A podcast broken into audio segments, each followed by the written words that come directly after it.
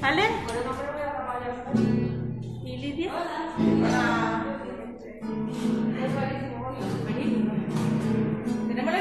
Sí, que, que lo que estaba diciendo, que no me he dado cuenta. Y he copiado solo tres estrofas del himno. En vez de- ¿Falta una? ¿Qué Sí. hacemos? ¿Cantamos entonces? Las tres, la de Isolaz, se me ha olvidado. Vale, ¿y qué hacemos? ¿La cantamos así? Sí, sí, ya he avisado Vale. a ellos y he quitado la, Vale, la, la, la porque- diapositiva Vale, también. perfecto. Así que. Esto era lo Así que ha venido mal, que pensaba yo que no. Hola, feliz año. Feliz año. Juan. La unidad que tiene voz es esta, ¿no? El, eso, que María Elena no viene, Lidia. ¿Pero? No, porque tiene que trabajar hoy. Entonces, la, el, el- Estamos eh, solas para la voces de aquí está. eh, ¿Tú hacías la primera con María Elena? Sí, no pasa nada. Sí, vas porque tú tienes potencia de voz y no, vale, no se va a perfecto. Sí, al final ¿Vale? nada más. Eh, ¿eh? eh, sí, el, eh, El resto ya no tiene nada raro, ¿no? No. Y luego para después del culto, ¿cuál es? La loza que tiene. La de después del culto no te acuerdo. Que me lo ¿Estaba por ahí? Pero si ¿Cuál no-? La a que se ha quedado de la otra página y no me he dado ni cuenta. Oh, de verdad, qué horror. Sí, era la siguiente, o sea, no habrá problema porque tenemos aquí copias, ¿vale? Pero está en el esa también. Sí, sí, sí. Hoy me rindo. Hoy me rindo, Hoy esa, te rindo vale. mi ser. Creo que había otra copia, ¿eh? Espérate. Qué desastre. Uy, ¿y que eso cómo era? Era. Se Este- entera. Una vez. Luego, ¿dos veces? ¿O ahí no? Ahí una vez nada más. Antes de, aquí- antes de aquí, antes de aquí, aunque no, pues, creo que son dos veces. Obvio, es que así yo ya, cuando yo empecé a cantar, entonces me di cuenta. Claro, no, y además estamos pendientes de lo que va. Yo creo que son dos, ¿eh? O sea, una, aquí está, y luego volvemos dos, aunque, aunque no pueda ver, y luego se repite, luego así eres tú, así eres tú. Se repite también dos veces, pero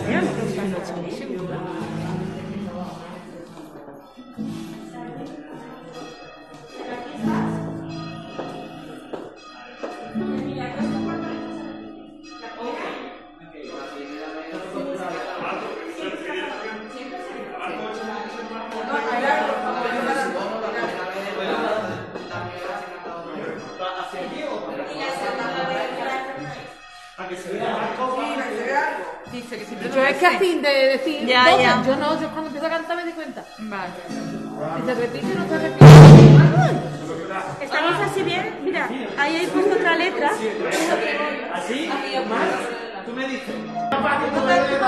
Ah, que tú quieras ir. Vale, me.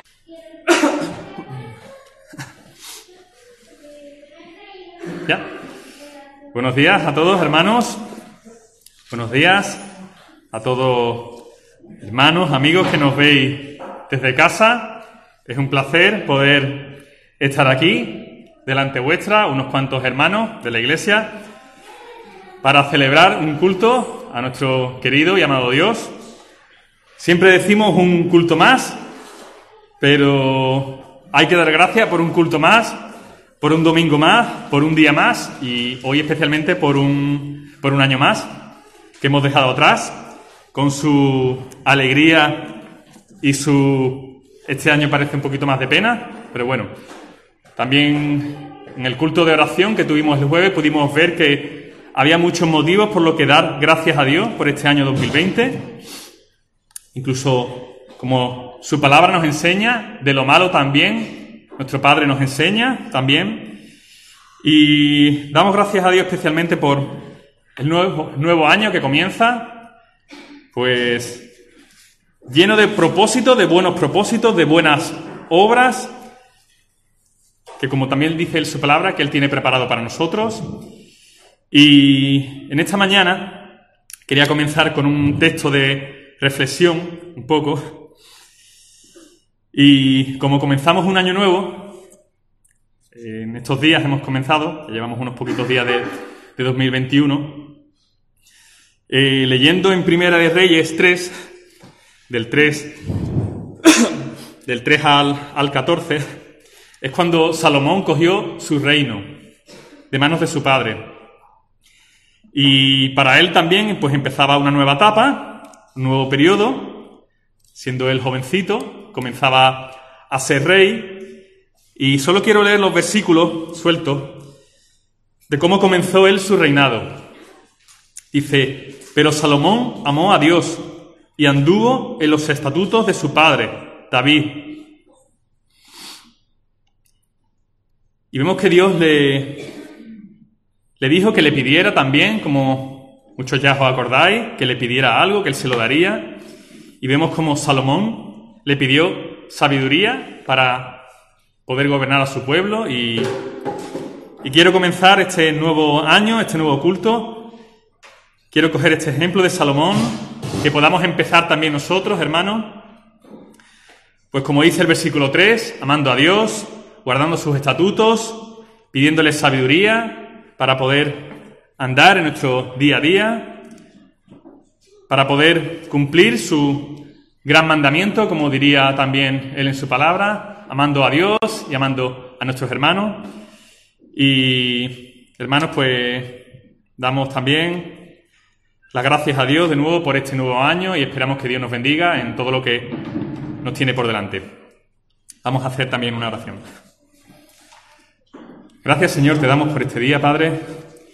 Gracias te damos especialmente por el nuevo año y también por el año pasado, Señor, porque siempre estuviste con nosotros, porque siempre estás con nosotros y siempre estarás con nosotros, Señor. Tus promesas no cambian, tú no cambias, Señor. Gracias por acompañarnos en las dificultades y en las alegrías, Señor, porque como dice también tu palabra, tú hiciste un pacto eterno con nosotros, Señor, porque nos amaste. Bendice a cada uno, Señor, de las personas y hermanos que, que nos están viendo, Señor. Bendice sus vidas, Señor, y ayúdanos, Señor, en este nuevo año a dirigir y encaminar nuestras vidas dentro de tu voluntad. Como dice tu palabra, es agradable y perfecta, Señor. Bendice a los hermanos que están enfermos, que están desanimados, Señor. Y ayúdanos, Padre, a disfrutar en esta mañana de ti, de tu compañía, de la comunión espiritual también de los hermanos, Señor de las alabanzas que te dedicamos a ti, Señor. Queremos honrarte, Padre, y también tu palabra, Señor, que llegue a nuestros corazones, Señor, y podamos aplicarla como tú quieres, Señor. Gracias te damos, Señor, en tu nombre precioso. Amén. Vamos a hacer ahora una lectura que se encuentra en Filipenses 4, del 4 al 13.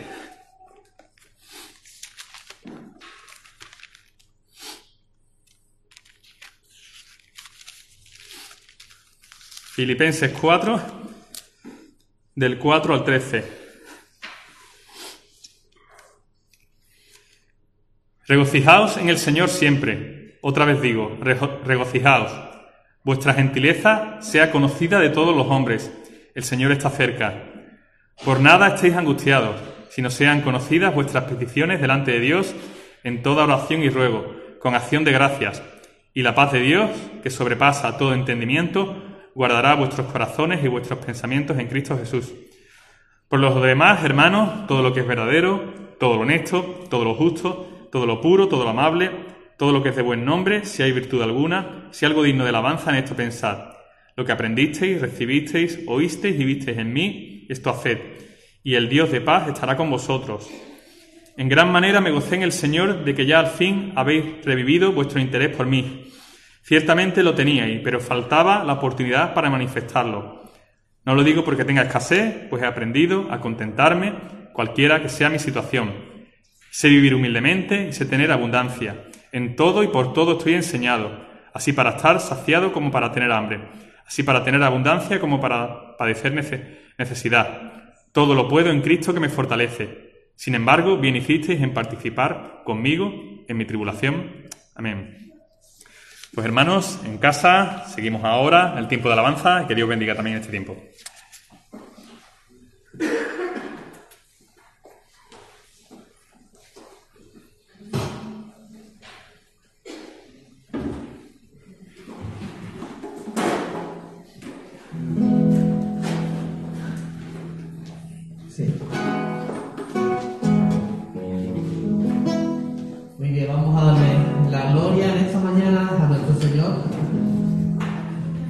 aquellos que estén en casa, animaros a, cantar estas alabanzas y concentraros en ese momento eh, en que el Señor está con nosotros. Podemos darle la gloria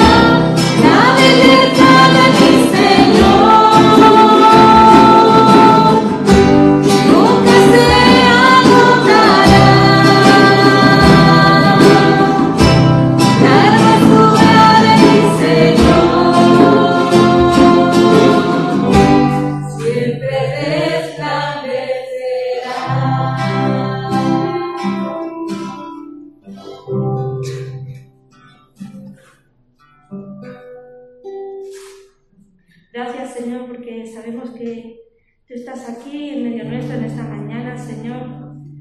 Estamos deseando, Señor, que en este 2021 tú obres en cada situación, Señor, en cada persona que lo necesite, Señor. Si queremos seguir adorándote y alabándote, Señor, aquí estás.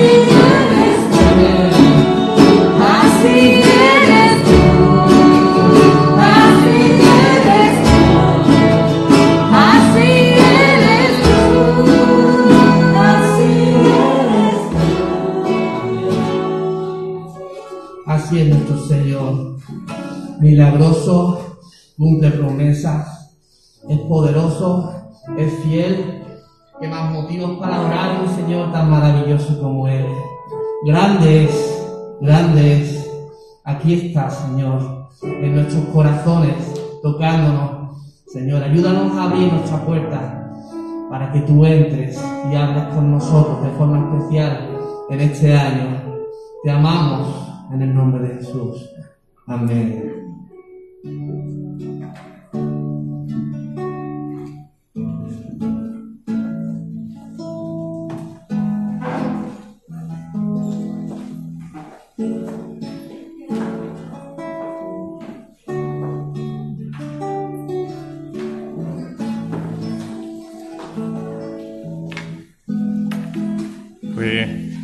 Gracias damos al grupo de alabanza por dirigirnos en, en la primera alabanza del año y pedimos a Dios que, que en todo este año podamos alabarle diariamente con nuestras vidas, con nuestras palabras, con nuestros hechos, con nuestra relación, con nuestros hermanos, amigos, vecinos, que podamos ser de bendición, de adoración y de alabanza continua en nuestras vidas y también de ofrenda. También damos gracias a Dios por la ofrenda que se recoge también cada domingo y porque es muestra también de la provisión que siempre Él nos da y damos gracias también a Dios por ello. Y ya sin más, hermanos, damos paso al tiempo de, de la palabra, que en esta mañana la lleva nuestro pastor Rubén y que Dios también lo bendiga en este tiempo.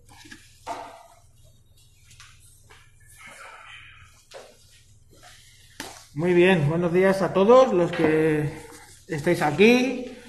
Creo que los he saludado a todos. El último ha sido un po- eh, Marco al llegar porque tenía que aparcar. Así que, bueno, aún no te, no te he dado el codo, pero bueno, y yo me alegro un montonazo de poder verte.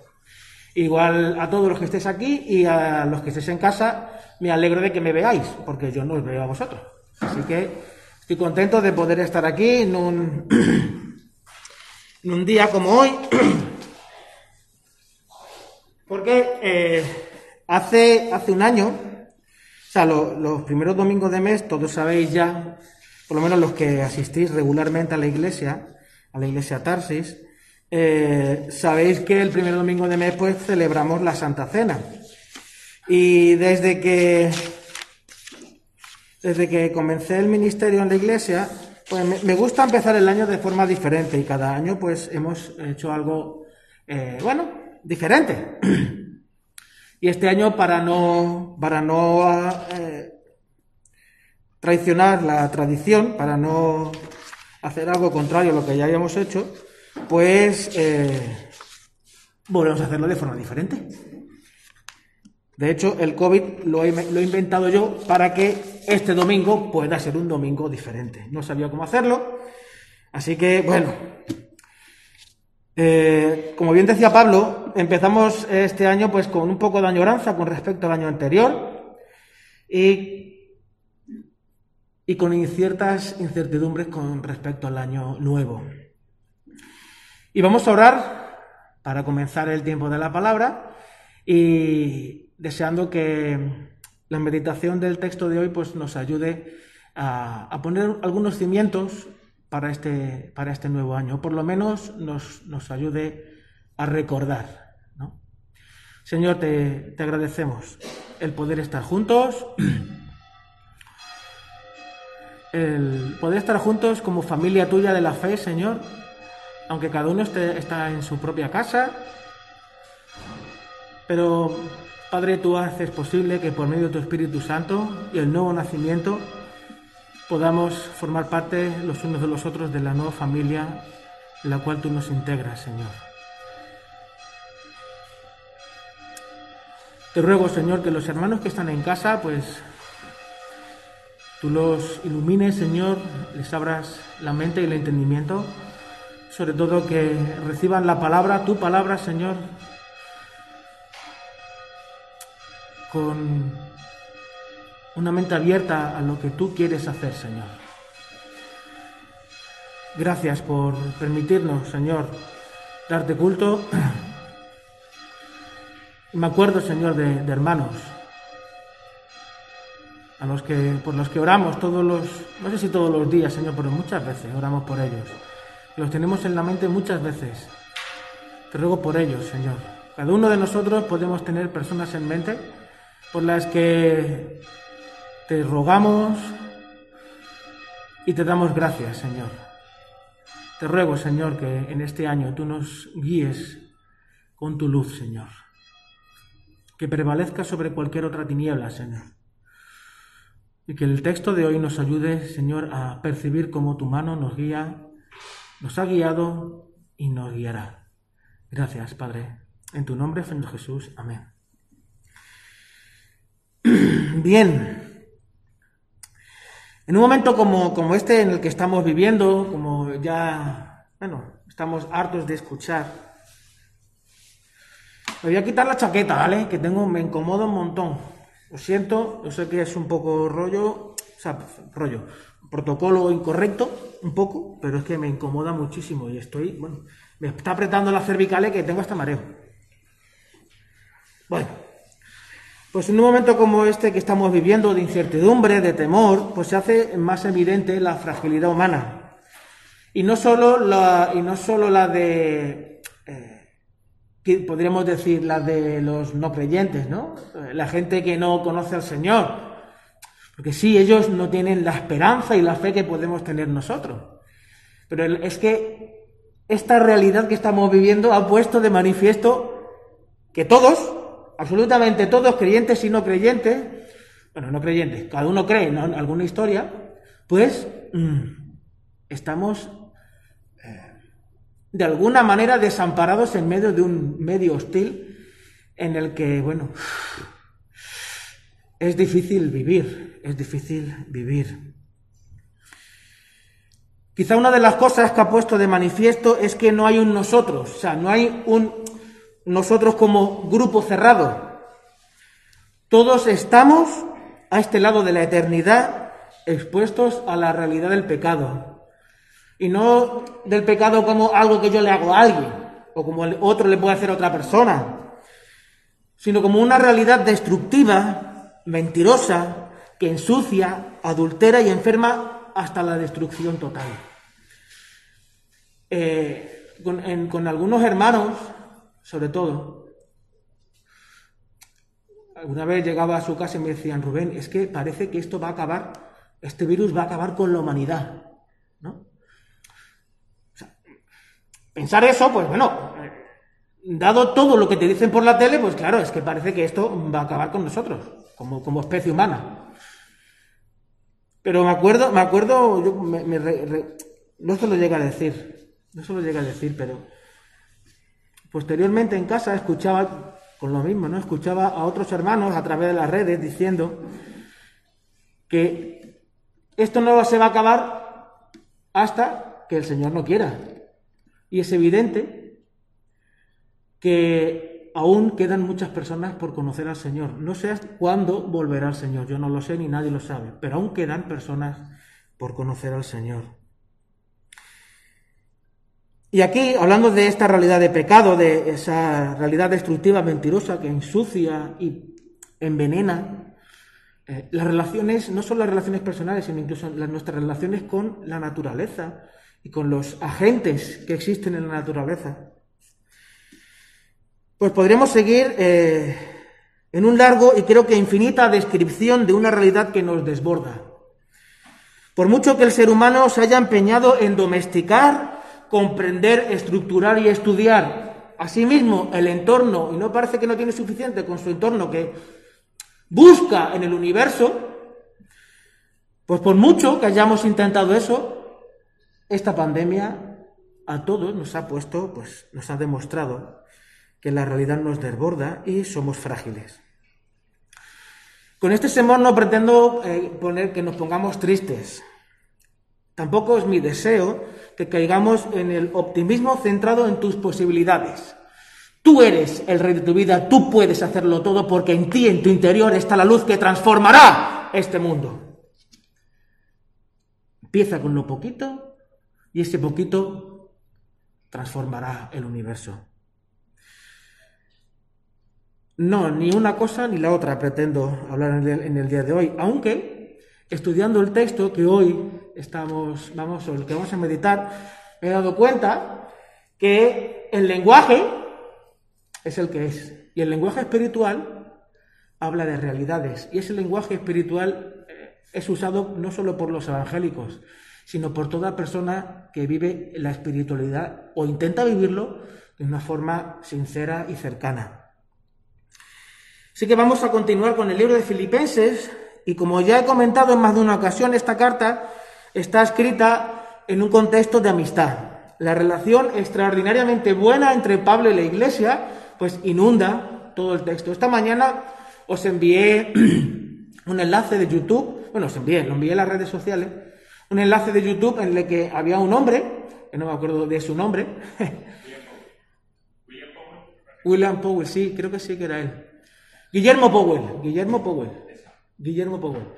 Y este hombre, pues, me, pareció sorprendente cómo este tío se aprendió la carta entera y la recita. Es que es brutal, la recita, la recita. Si podéis, si no lo habéis hecho, dura 10 minutos, 12 minutos dura. Este hombre recitando la carta.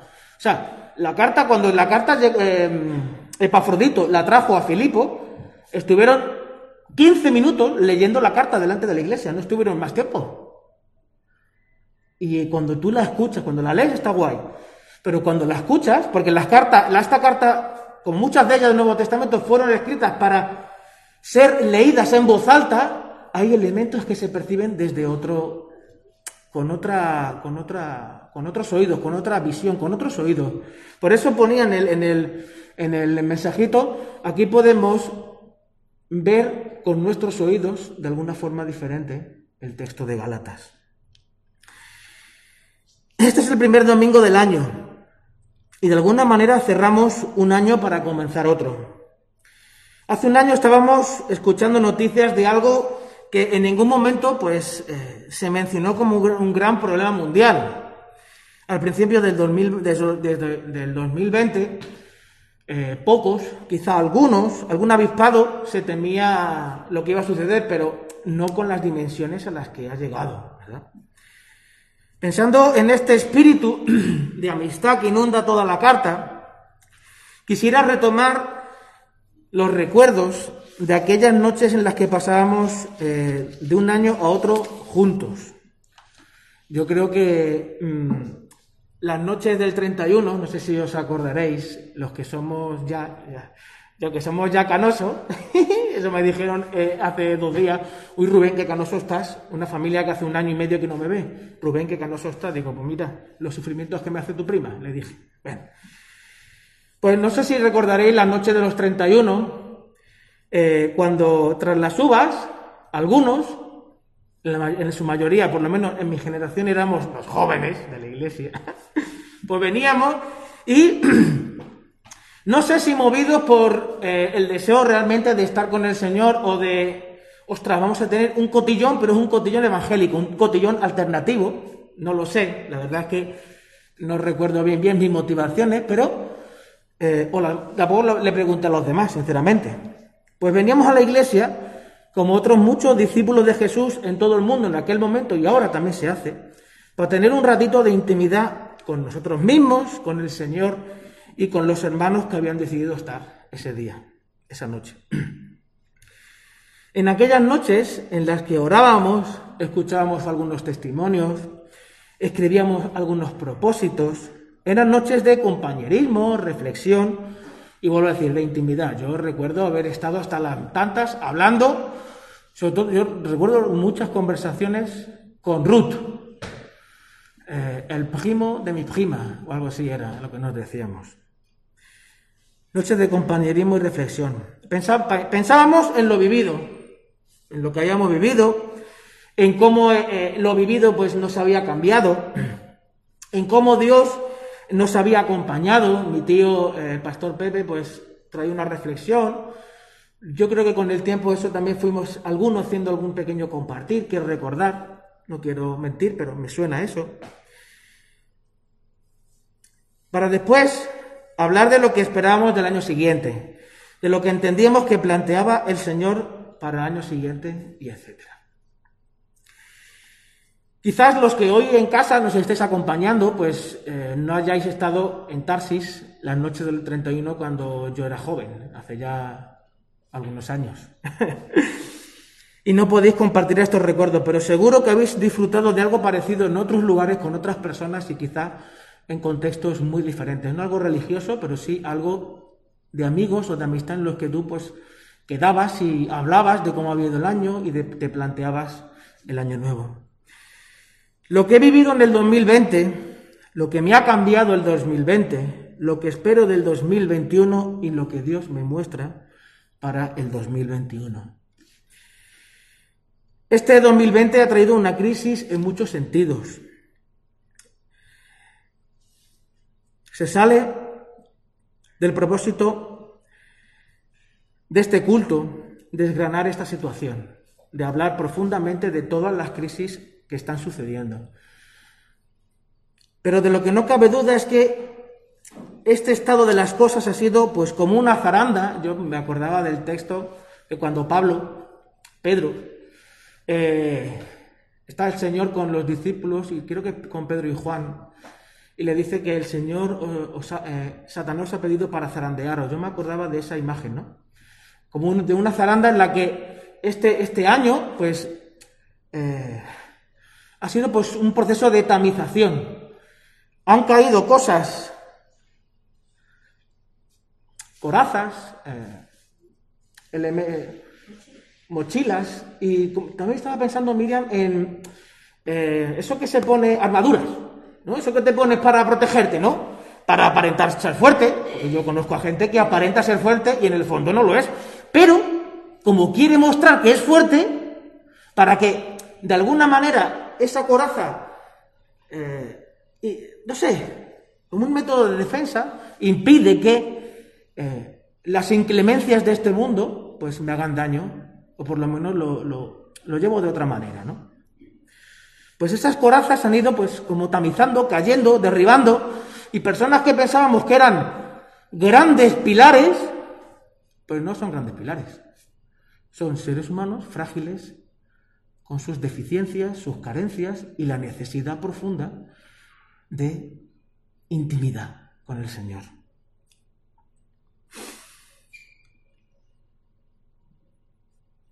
Por eso cuando nos acercamos a la palabra de hoy, en concreto a la carta de Filipenses, de alguna manera, y esa es mi intención hoy, poder ver cuál es el ADN de los integrantes de la comunidad cristiana y cómo esa identidad, eso que nos define y nos impulsa a ser lo que somos, impacta nuestras vidas para el, eh, nuevo año. El texto, eh, como ya eh, ha leído Pablo, eh, Filipenses 4 del 4 al 13, si no, si no lo has eh, buscado, te invito a que lo busques, Filipenses 4, porque me voy a, me voy a ceñir mucho al texto en esta mañana.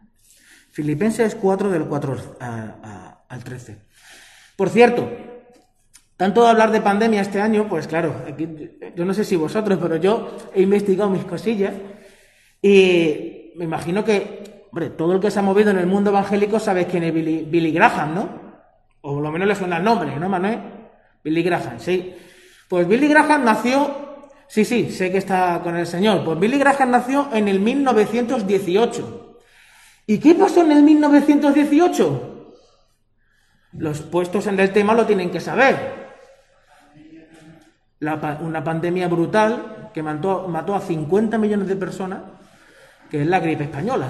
Pues este hombre nació en el momento más, uno de los momentos más chungos de la historia. De la historia. Acabó la Primera Guerra Mundial, que había matado a más de, bueno, hay muchos datos, ¿no? Pero yo para ser, algunos dicen entre 10 y 40. Yo me quedo en mitad. 25 millones de personas en la Primera Guerra Mundial. Luego llega la pandemia, luego llega la Segunda Guerra Mundial, y entre la pandemia y la Segunda Guerra Mundial están los locos años 20, los maravillosos años 20. Que eh, me, gustaría un- me gustaría en algu- en alguna ocasión poder hablaros de ello con más eh, profundidad. Pero ciertamente, Billy Graham, una persona que ha evangelizado por todo el mundo y ha llevado al Señor un montón de personas, nació en la época de la pandemia. Y me llamó mucho la atención. Como llama la atención cuando empieza el texto, versículo 4, regocijaos en el Señor siempre, otra vez digo, regocijaos. Uf, ¿que qué? Como dice mi niño, ¿que qué? ¿Papá? Sí. ¿Y cómo se hace eso? Si os fijáis, si seguimos leyendo el texto, eh, el, vers- el versículo 1 del capítulo 3 también habla de gozo y regocijo. Pero este gozo y regocijo del versículo 1 del capítulo 3, por lo demás, hermanos, gozaos en el Señor. Y a mí no me es molesto el escribiros las mismas cosas para vosotros, y que para vosotros es seguro. Empieza a describir elementos de la propia iglesia, conflictos y elementos de la propia iglesia, y concluye ese, eh, esos conflictos en el versículo 3 del capítulo 4, en lo que vimos ya hace ya un par de semanas, el conflicto que había entre Evodia y Sintique. No sé si, acordar- si os acordaréis, que había un problema entre ellas, no se sabía muy bien de qué iba, pero lo cierto es que a las alusiones que Pablo da en el propio texto, entre... Eh, mm, ¿Dónde lo he leído yo? Cuidado de los perros, que dice, guardad los perros, guardad los malos obreros, guardad los mutiladores del cuerpo. Había gente intentando meter cizaña en la iglesia y gente de fuera intentando meter cizaña en la iglesia. Y luego en el versículo 20 habla de la ciudadanía. En Filipenses, en Filipo, sabéis, como ya comenté hace tiempo, el ser ciudadano romano te daba unas ventajas que no te lo daba nadie. No te lo daba, no te lo daba ningún otro lugar del, del imperio. Ser ciudadano romano en aquel momento te, eh, eximía de pagar impuestos, podías comprar eh, eh, bienes, inmuebles y demás sin ningún tipo de carga. Y por ser tú ciudadano romano ya tenías eh, un montón de beneficios. Pero lo cierto es que cuando Pablo apunta a estas dos realidades, es muy probable que el conflicto que estuviesen viviendo dentro de la iglesia fuese una, un conflicto, unas tensiones provocadas por las presiones que recibían al ser una secta del judaísmo. No eran aceptados. Nadie en su muro de Facebook les daba un like, ni se apuntaban, ni se suscribían a su canal de YouTube. Estaban fuera de ser aceptados socialmente. Y de alguna manera existía la tentación de volver al paraguas del judaísmo porque así era más fácil poder vivir, poder trabajar, poder satisfacer sus propias necesidades. y a su vez también por la presión de los judaizantes y de los predicadores itinerantes que usaban el Evangelio para vivir del cuento. Me imagino que habréis escuchado alguna vez hablar de personas que usan el Evangelio para recibir grandes ofrendas, tener grandes coches y, bueno, vivir del cuento. Es impresionante cómo esa realidad de la que habla aquí Pablo no, no, se, no, se nos ajena para nada. Regocijaos en el Señor siempre. No hay manera de poder gozarse si no es como fruto del Espíritu. Y el fruto del Espíritu no está condicionado, no está relativizado a lo externo ni a lo interno ni por las presiones internas que la propia iglesia estaba viviendo, ni las por las presiones externas que estaba recibiendo. Regocijaos en el Señor siempre, otra vez digo, regocijaos, vuestra gentileza sea conocida de todos los hombres. Vuestro gozo sea hacia dentro de la iglesia y también hacia afuera de la iglesia. Porque el gozo del que, del que nos habla aquí Pablo no se centra, no está como comentaba, mediatizado por lo externo, por, lo, por la experiencia que podamos vivir, sino está relativizado, está por una persona. El Señor está cerca. El Señor está cerca. Cuando el Señor está cerca, cuando tú lo, percibes cerca, cuando lo anhelas como lo anhela Pablo en los versículos eh, cuando él se, muestra como ejemplo, es que el gozo te sale solo. El gozo te sale solo. Dado que el Señor está cerca, por nada estéis afanosos, sino sean conocidas vuestras peticiones delante de Dios en toda oración y ruego con acción de gracias. Lo voy a leer en otra versión que lo, expone de una forma un poquito más, eh, un lenguaje un poco más actual. No os inquietéis por nada, dice. No, la intención de las palabras de Pablo en griego habla de temor. No solo de obsesionarnos con una idea, sino de tener temor. No os inquietéis por nada, más bien en toda ocasión, con oración y ruego, presentad vuestras peticiones a Dios y dadle gracias.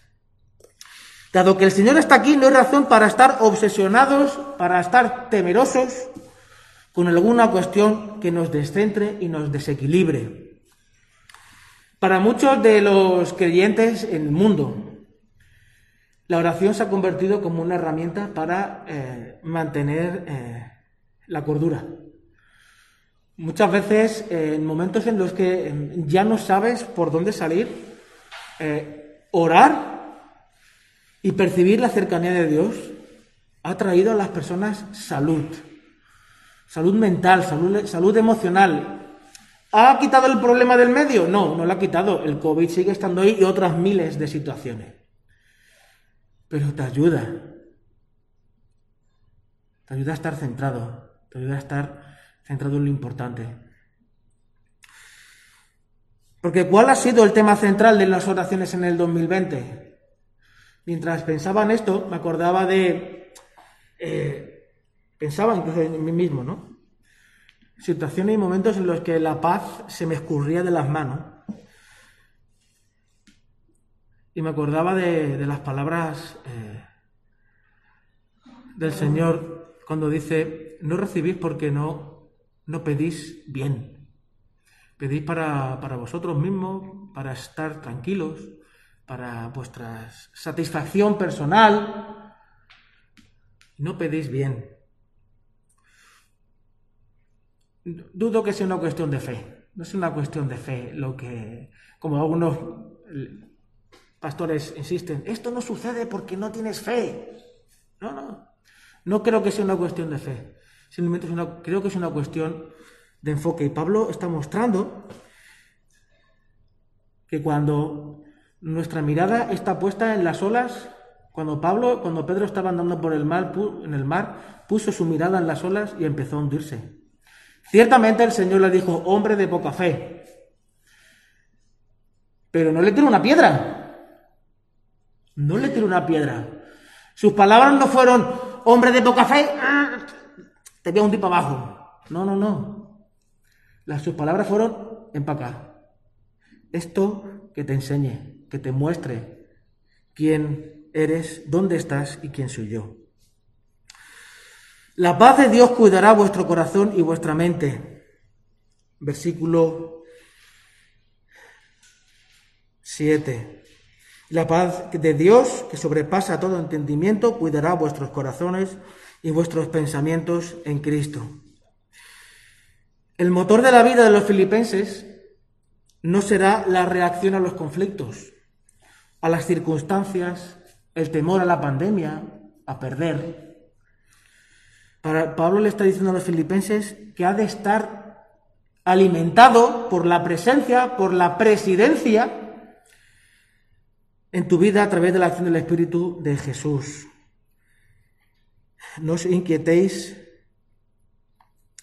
por nada, más bien en toda ocasión, con oración y ruego, presentad vuestras peticiones a Dios y la paz de Dios que sobrepasa todo entendimiento cuidará vuestros corazones y vuestros pensamientos en Cristo Jesús, porque Cristo está cerca. Los versículos del 4 al 7 son muy chulos de estudiarlos. Ahora, os digo, hay cosas que no se pueden comunicar todas en una predicación porque es que entonces esto no se acabaría nunca. Pero eh, sigue el esquema de la espiritualidad judía. La presencia de Dios, la paz de Dios, la presencia de Dios mediada por la oración, la acción de gracias y los ruegos, la petición, para así encontrar la paz, el salón. Que el salón se podría traducir con palabras como equilibrio, capacidad de enfocar el amor y la presencia de Dios por encima de todo, y desde esa perspectiva analizar, decidir, decidir y vivir la vida. Como dice Pablo, en, esta propia carta, en los versículos eh, anteriores. Tener la visión de Dios para entender este mundo y así vivir en él. En cambio, nosotros somos ciudadanos del cielo, de donde anhelamos recibir la salvación del Señor Jesucristo. Él transformará nuestro cuerpo miserable para que sea como su cuerpo glorioso mediante el poder con que, se, con que somete a sí mismo todas las cosas. La visión celestial, nuestra identidad en Jesús, relativiza todo lo demás. Relativiza todo lo demás. Pues esta forma de entender la espiritualidad, eh, digamos que se contrapone con los versículos 8 y 9. Parece que no, claro, porque en las traducciones eso se pierde. Pero en los versículos 8 y 9 Pablo está hablando de principios de pureza griega. Por último, hermanos, versículos 8 y 9. Considerad bien todo lo verdadero, todo lo respetable, todo lo justo. Le voy a la Reina Valera del 60, para que, no para que nadie se nos pierda. Por lo demás, hermanos, todo lo que es verdadero, todo lo honesto, todo lo justo, todo lo puro, todo lo amable, todo lo que es de buen nombre, si hay virtud alguna, si algo digno de alabanza, en esto pensad. Ese, esos versículos, ese versículo, algunos estudiosos hablan de que Pablo estaba a favor de eh, plantear la vida como una vida desde la, estructura filosófica del estoicismo, de, los estoicos, en el que lo importante es, el sufrimiento es casi una virtud para poder vivir en esta vida que es un lastre. Y es, eh, se podría entender incluso que sí, que es así. Sin embargo, cuando leemos el versículo 9, lo que aprendisteis y recibisteis y oísteis y visteis en mí, esto haced. Y el Dios de paz estará con vosotros. El eje de Pablo es Jesús. El eje de Pablo es Jesús. ¿Qué es lo que va a traer sanidad a nuestra mente? Evidentemente, centrarnos en Dios, centrarnos en Cristo. Pero de alguna manera de lo que Pablo está aquí hablando es sí, eh, podemos pensar que, wow, somos los mejores. estamos nosotros y luego el resto. Pero es que en el resto, en ese mundo caído, hay elementos de virtud que realmente ahí también podemos encontrar alimento para nuestras almas, porque en todo lo bueno, todo lo bueno creado, todo lo bueno presente, ahí está Dios actuando. Por eso todo lo que es verdadero, todo lo honesto, todo lo justo, todo lo puro, todo lo amable, todo lo que es de buen nombre, si hay virtud alguna, si en este mundo hay algo realmente de virtud, pensad en ello, reflexionad en ello y ved cómo podéis como cristianos utilizar eso para vivir el seguimiento de Jesús.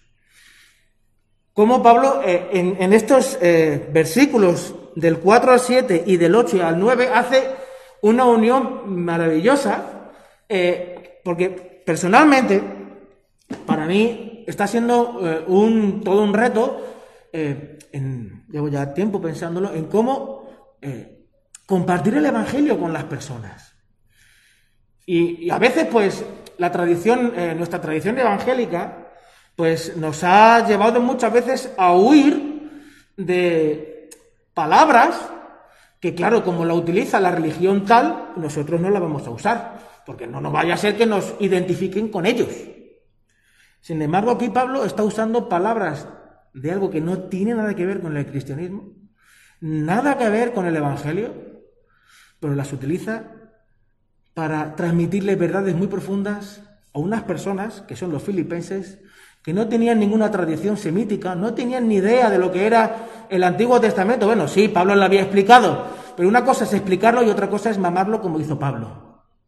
Mucha gente puede venir a Andalucía y decir, uy, los andaluces qué buenos son, tirarse 15 años aquí y terminar con el acento. Pero no han nacido aquí. No son de aquí. No comprenden algunos elementos de la cultura de aquí. Por mucho que tú les expliques, no lo terminarán. Nunca comprendido porque es que no lo han mamado. Igual que tú te vas a Cataluña, te vas al País Vasco, te vas a Galicia. No se entiende. De la manera que no se entiende la cultura del reino de los cielos en este mundo. Lo tienes que mamar, tienes que haber nacido en esa cultura. Para mí ha sido un descubrimiento maravilloso encontrar esto aquí. A mí el Señor me está diciendo, Rubén, no te preocupes en usar bien las palabras y darle el contenido que tienen que tener desde, desde Cristo, desde el Evangelio. Pablo lo hacía, ¿tú por qué no? La iglesia Tarsis, ¿por qué no? ¿Por qué no? ¿Por qué no? ¿Por qué no coger y contextualizar nuestro lenguaje y dejar quizás el lenguaje medieval que quizás nos ha caracterizado para afrontar un 2021 en el que más que nunca las personas necesitan escuchar la verdad del Señor? Ver en las vidas de los creyentes vidas realmente relevantes, con sus problemas, con sus movidas, pero vidas que transmiten el salón, la paz de Dios porque están centrados en Jesús.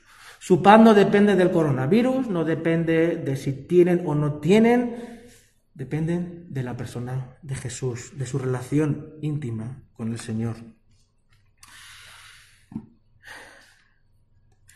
Versículos 10 al 13.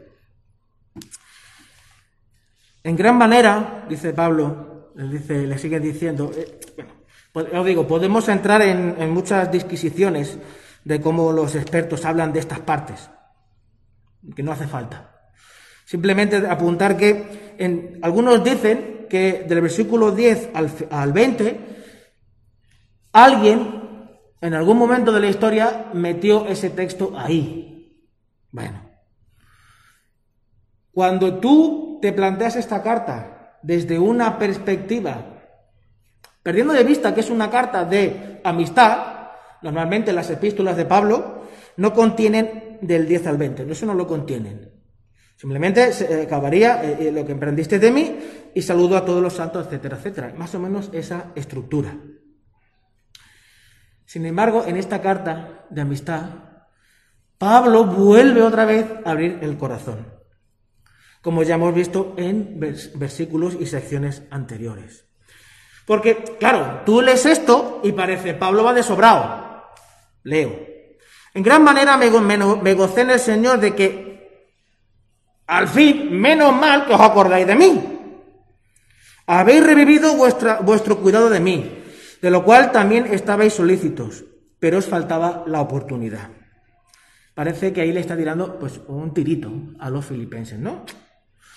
No lo digo porque tenga escasez, escasez pues he aprendido a, a contentarme, cualquiera que sea mi situación. Sé vivir humildemente y sé tener abundancia, o sea que casi no me hace falta que me hayáis mandado nada. Os lo agradezco, pero que, que bueno, que en todo y por todo estoy enseñado, que no hace falta, hombre. Así para estar saciado como para tener hambre, así para tener abundancia como para padecer necesidad. Todo lo puedo en Cristo que me fortalece. Quería acabar, quiero acabar con este, con este versículo 13. ¿Por qué?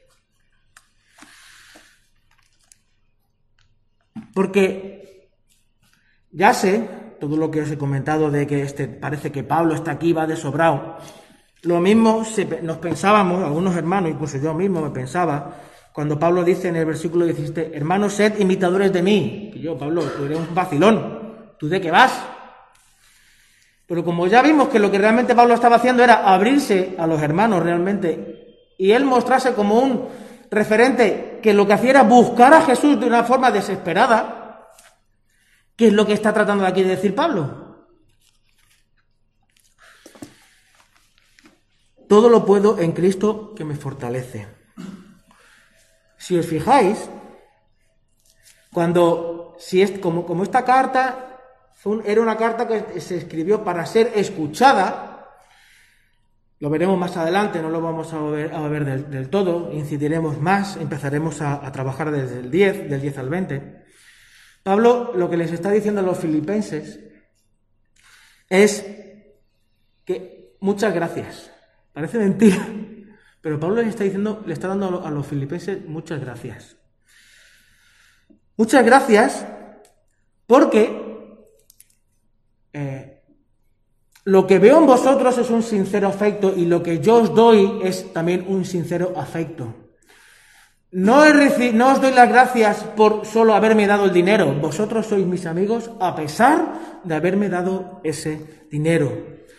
Porque he vivido en escasez, he, vi- he- he vivido momentos muy difíciles. Yo, mi, mi amistad con vosotros no es una amistad utilitarista que, como, como estos perros que van por ahí intentando aprovecharse de- de- del Evangelio y de los creyentes. En el fondo, vosotros sabéis que nuestra amistad es realmente profunda y sincera. Todo lo puesto, todo lo puedo en Cristo que me fortalece. Muchas veces, cuando eh, recitamos, yo he salido a la calle este año con este versículo, todo lo puedo en Cristo que me fortalece. Cuando pensamos en estos versículos, parece que es, no sé, eh, no sé, en los dibujitos manga y eso, cuando el, el personaje entra en un estado como de éxtasis, empieza a surgir una- un fueguecito a su alrededor, en el que, ostras, tiene un poderío, ¿no? Entra un, un poder en su interior, un todo lo puedo, echar", y hablan de, bueno, parece que uno lleva como una especie de aura que le protege de todo, todo lo puedo en Cristo que me fortalece. Pero es que este todo lo puedo en Cristo que me fortalece está dentro de un contexto, no de que yo, o sea, a mí, Rubén, solo a mí, y, y solo Loida, cuando ella lo cree, y solo a Miriam cuando lo cree, o a Pedro cuando lo cree. No, no, no. No es un fortalecimiento personal, es un fortalecimiento en comunidad. Porque todo lo puede en Cristo que, se for- que me fortalece en ese contexto de amistad, de ayuda mutua y de compartir los unos con los otros.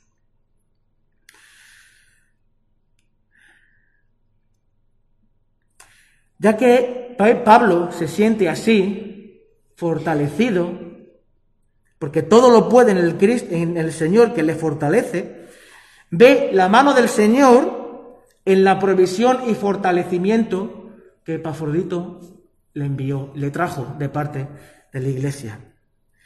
Su dependencia de Cristo es el centro de su fortaleza y no la ofrenda que había recibido. Esa fortaleza es la que le ayuda a vivir con contentamiento independientemente de las circunstancias que esté viviendo. La ayuda de los filipenses es entendida por Pablo como la forma en que el Señor le provee para poder llevar adelante el ministerio, como en tantas otras ocasiones. ¿Cuál es el ADN de la iglesia? Que este texto nos plantea, no te vayas, chuleta. El gozo. Regocijaos en el Señor siempre, otra vez os digo, regocijaos. Porque el Señor está cerca.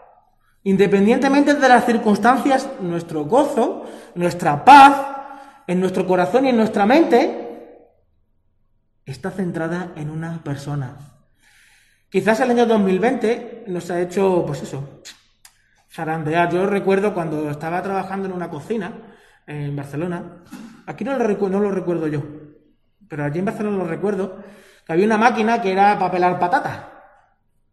Y esa máquina de pelar patata era una lavadora gigante, por lo menos a mí se me parecía, se me antojaba una, una lavadora gigante, y tenía a su alrededor, por todas partes tenía como papel de lija.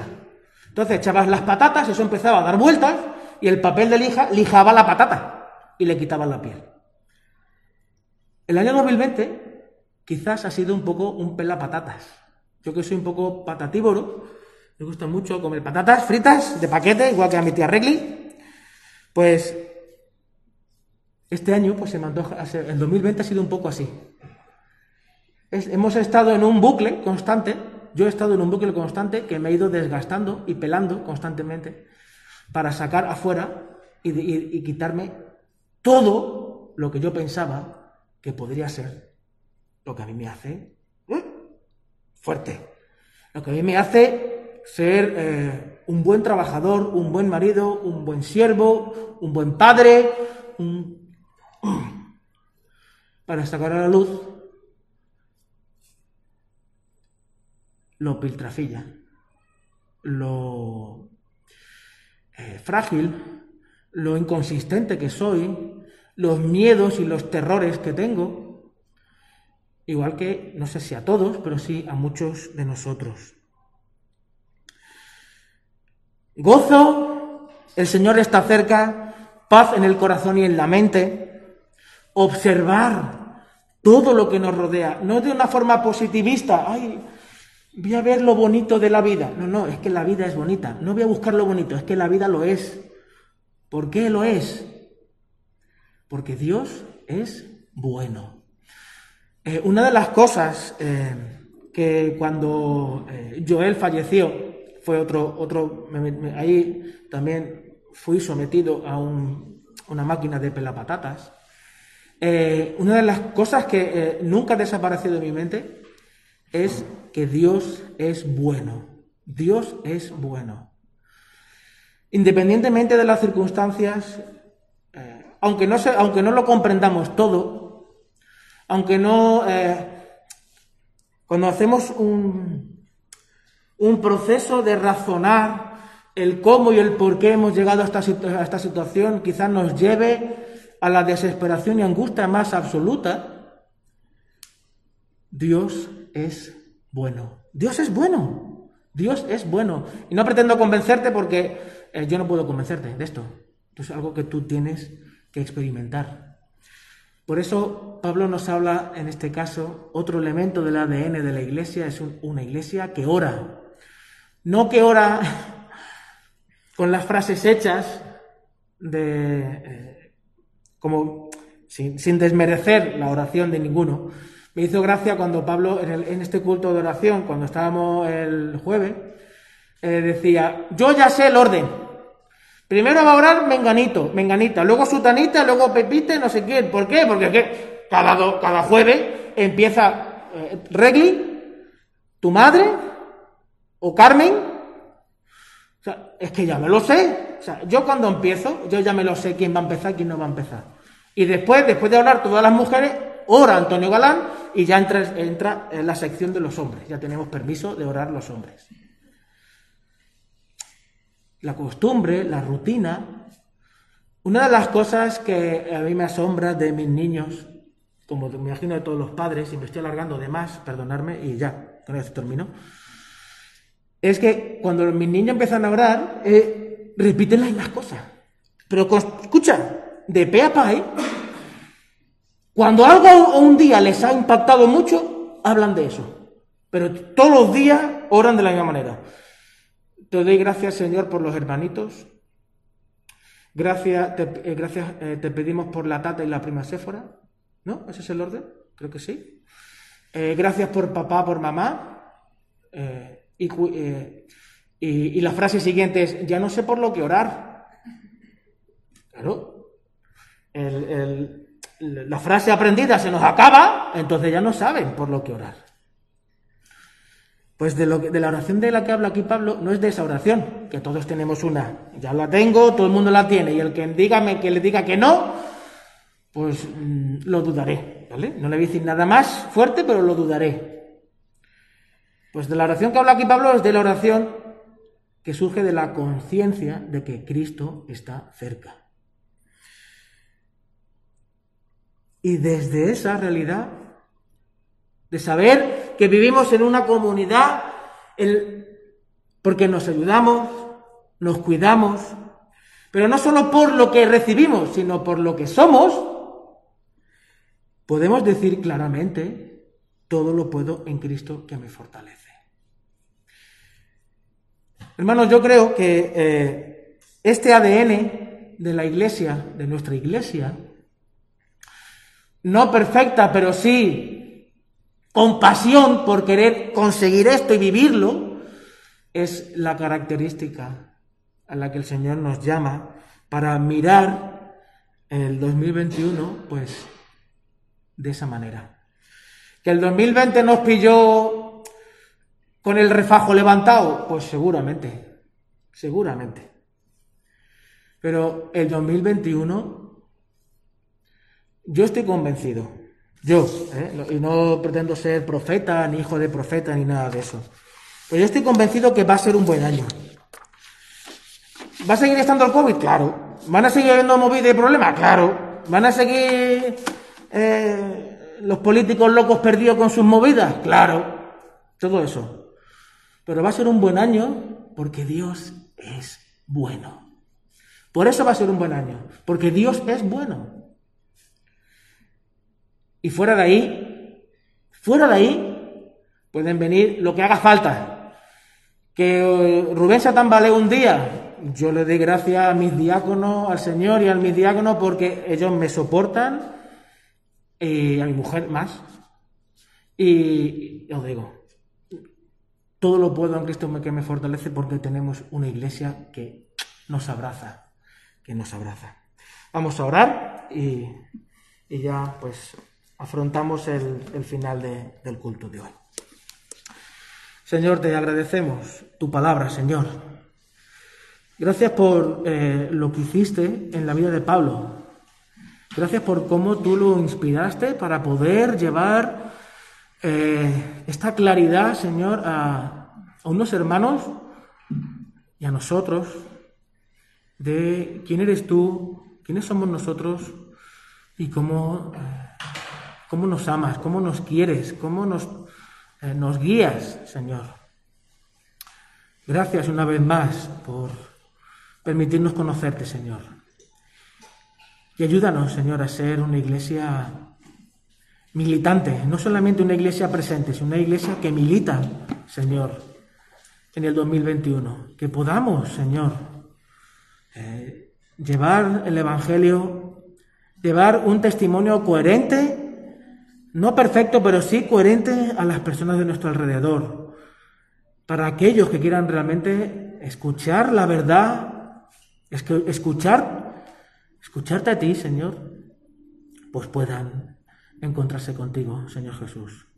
Gracias por permitirnos servirte, Señor. En tu nombre, amén.